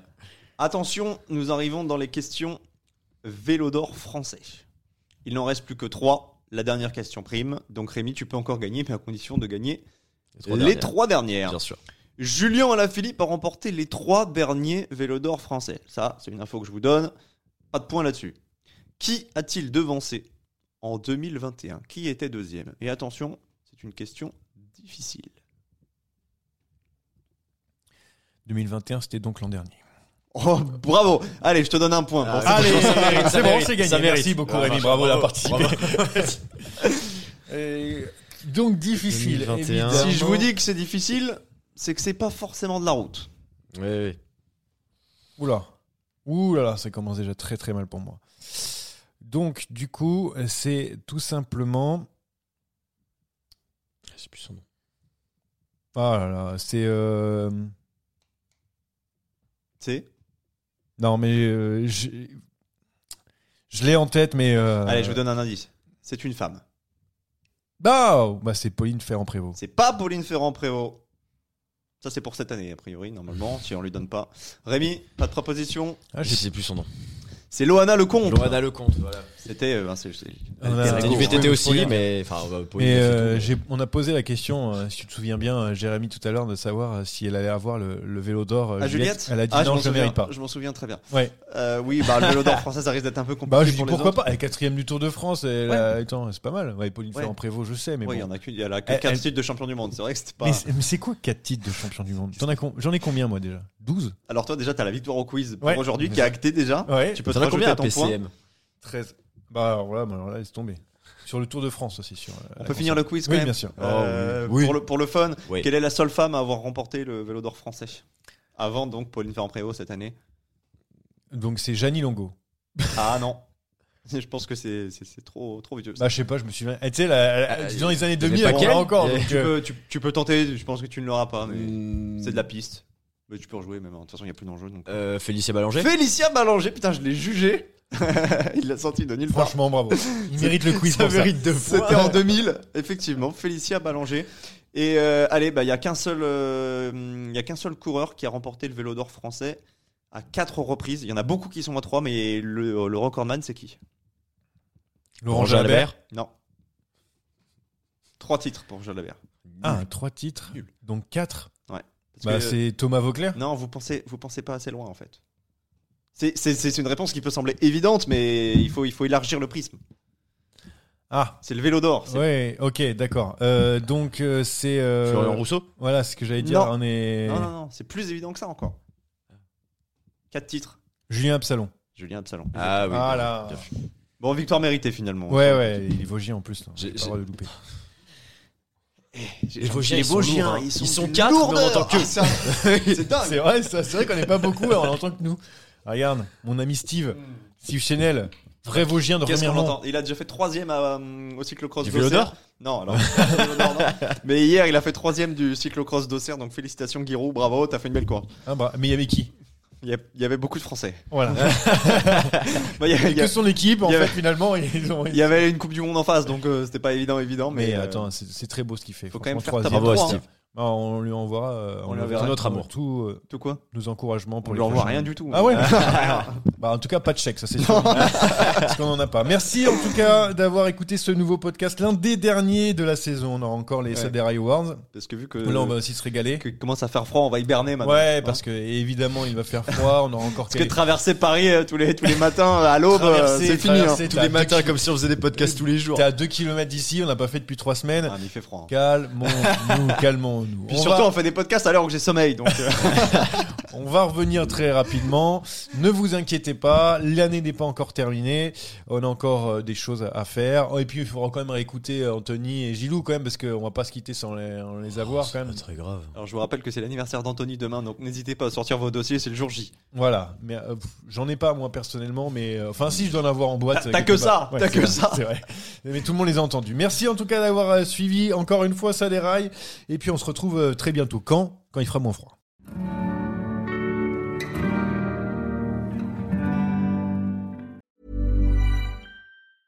Mom deserves the best, and there's no better place to shop for Mother's Day than Whole Foods Market. They're your destination for unbeatable savings, from premium gifts to show-stopping flowers and irresistible desserts. Start by saving 33% with Prime on all body care and candles. Then get a 15-stem bunch of tulips for just $9.99 each with Prime. Round out Mom's menu with festive rosé, irresistible berry chantilly cake, and more special treats. Come celebrate Mother's Day at Whole Foods Market.